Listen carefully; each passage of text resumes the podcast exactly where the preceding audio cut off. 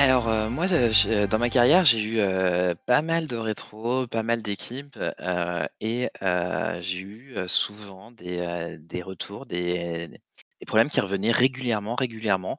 L'équipe n'arrivait pas à trouver, une solution en interne dans l'équipe. C'était, on a fait tout ce qu'on a pu, ça fait des des sprints et des sprints qu'on a toujours le problème, mais rien ne change. On a remonté au manager, on a fait tout ce qu'on a pu, mais c'est toujours présent, ça nous gêne au quotidien. Tu fais quoi Florence dans ces cas-là? Pour les problèmes qui ne sont pas internes à l'équipe, c'est ça? Des problèmes, heu, qui touchent l'équipe, parce que si c'est pas des problèmes à l'équipe, on s'en fout, heu, mais c'est des problèmes qui touchent à l'équipe, mais qu'en interne, ils ont pas ils ont pas la main. Ça va être, heu, le l'énième environnement qui est bloqué, que par telle ou telle équipe qui a pas fait, la livraison. On attend le flux de cette équipe, mais on leur a do donné le contrat de service, mais il y a jamais rien qui fonctionne, heu, ils nous bloquent tout le temps, heu, les pull requests, je ne sais quel autre sujet, heu Ben, alors ça nous est arrivé et souvent c'est les problèmes qui ah, chez nous en tout cas, c'est les problèmes qui sont les plus visibles et en fait, on se rend compte que, ben, il y a pas que ces problèmes-là, donc il y a d'autres soucis que celui-là. C'est pas il faut pas rester fixé dessus. J'a j'avais peut-être tendance à y accorder beaucoup trop de temps. Ça demande du temps et ça prend du temps. Hem et après, une des choses qu'on avait essayé de faire, c'était donner de la visibilité sur, heu, le fonctionnement, notre fonctionnement interne et le fonctionnement externe de l'équipe. Donc, le fonctionnement interne de l'équipe vers l'extérieur et heu, essayer de comprendre un peu mieux comment quels sont les enjeux de l'extérieur de l'équipe et les faire comprendre à l'intérieur de l'équipe. Et en fait, c'est toujours cette histoire de visibilité pour, pour que les personnes comprennent un peu plus les tenants et aboutissants, heu, des activités des uns des autres. Ça, ça a aidé pas mal et aussi de chiffrer les choses pour, heu, pour avoir, heu, un peu plus de concret, dans, on est interrompu, très souvent ou très souvent on est obligé de passer beaucoup beaucoup de temps, sur, essayer de trouver quelle est la raison pour laquelle il y a un bug, alors que ça devrait être analysé par un autre département. Essayer de chiffrer tout ça, ça aide aussi à situer un peu où on en est. Heu et après, ben, discuter, essayer de faire des points avec ces personnes-là, heu, pour essayer de trouver des solutions communes. En fait, dans les rétros, on peut aussi faire des rétros spécifiques sur un problème et et inviter, des personnes extérieures à l'équipe, pas forcément tenir ces rétros uniquement à l'équipe. En fait, j'ai bien aimé ce que tu as dit sur, le fait de chiffrer les choses, la factualité, c'est super important et notamment lorsqu'on communique un peu avec l'extérieur de l'équipe. Bah, parce qu'en fait, ces problèmes-là, effectivement, souvent, on va devoir les régler, heu, bah, avec d'autres gens qui sont pas à l'intérieur de l'équipe. Moi, je sais qu'un un des points importants, et c'est quelque chose que j'ai rarement vu, en tout cas dans mes contextes, c'est de se dire, heu: «OK, mais en fait, heu, c'est qui toutes les personnes qui interagissent avec notre équipe? C'est quoi l'écosystème qu'il y a autour?» il existe l'exercice de l'écosystème mapping, qui est un qui est un exercice plutôt simple, où on va vraiment essayer de, bah, de faire des cercles autour de l'équipe avec, heu, différents niveaux d'interaction. Et du coup, moi, mon point que je vais essayer de développer, c'est de me dire: «OK, à l'extérieur de l'équipe, il y a certaines personnes, il y a certaines personnes qui sont clés, heu, que ce soit des stakeholders, des managers, des clients, heu, peu importe. Et en fait, ces personnes clés, heu, je vais essayer vraiment de gagner leur confiance. Je vais essayer de leur montrer que, bah, c'est du gagnant-gagnant, qu'ils peuvent, heu, nous apporter autant qu'on peut leur apporter et que ça permettra d'améliorer,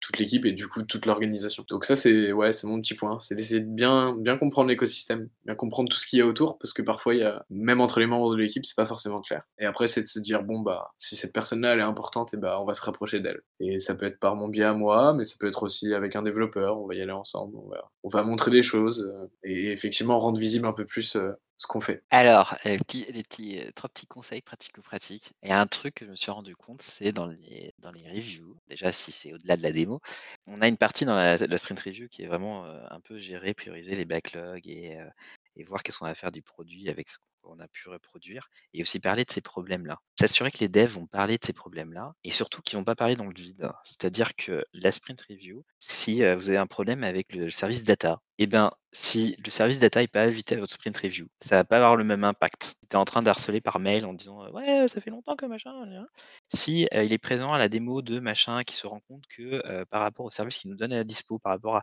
à aux performances, ça ne rend pas et que du coup, on a vraiment cet échange sur la suite du produit, comment on va, le développer, comment on va l'intégrer et que, entre guillemets, le partenaire avec lequel vous avez, du mal n'est pas présent, ça va vous desservir. Alors que s'il est présent, il peut, se sentir plus impliqué et vous pouvez enchaîner avec d'autres choses, d'autres actions. Deuxième petit conseil, c'est justement, c'est que parfois, on va se rendre compte que, bah, il y a vraiment un, problème, bah, sur l'intégration continue, c'était surtout ça mes mes problématiques. Moi, je disais, enfin sur tout ce qui est la partie DevOps, si vous avez une équipe qui se dit DevOps et qu'il y a un problème en ce moment, que vous êtes en train de mettre en place tous les environnements de votre produit, et ben même si le daily, c'est vraiment le cœur, c'est vraiment pour l'équipe de dev, bah moi j'invite un membre du DevOps pour parler à la fin de chaque daily. Un, parce qu'il va entendre les problématiques que les uns et les autres vont évoquer au daily. Et deux, il va pouvoir donner un état d'avancement, un état des lieux de où est-ce qu'ils en sont sur sa partie pour avancer dans notre sujet. Et d'inclure quelqu'un à un daily, ça va aussi un peu plus l'engager et ça va donner aussi la visibilité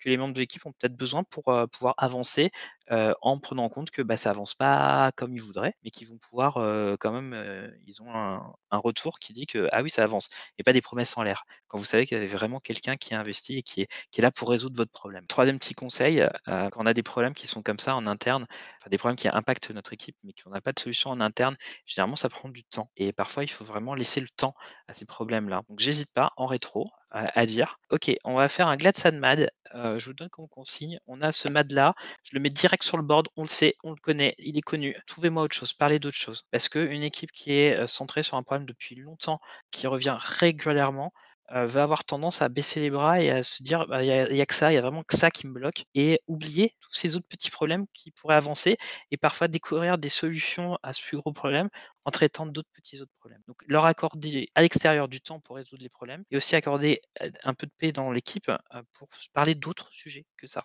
C'était mes trois petits conseils. Ils sont parfaits, ces trois petits conseils. Quand on, quand on arrive avec, on veut s'attaquer à un problème ou on arrive avec des idées peut-être des propositions de solutions. parfois, c'est un peu difficile. Les gens sont partants pour changer les choses, ils, sont d'accord pour changer les choses.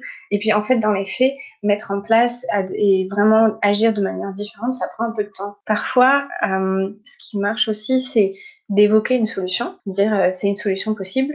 Et puis après, on attend un peu avant de la mettre en place, on attend un peu que les gens, euh, l'idée mature dans leur tête et, euh, et peut-être qu'ils s'adaptent à cette idée-là, peut-être qu'ils reviennent dessus et la revoient et que ça correspond pas exactement à ce qu'ils voulaient. Et ça va être pas mal pour avoir un peu plus de, d'adéquation euh, des personnes avec la, la solution trouvée. Parce qu'on on cherche ensemble, c'est pas forcément quelque chose que moi je vais proposer, mais ça vient souvent d'une personne, ou même la personne qui le propose n'arrive pas à vraiment se projeter dedans. Et, et donc après, pour que toute l'équipe se, s'engage là-dessus, Parfois, ça prend un peu de temps et c'est pas mal de, de laisser le temps, en fait, de pas s'imaginer que les choses vont changer immédiatement, de laisser le temps que ça se mette en place.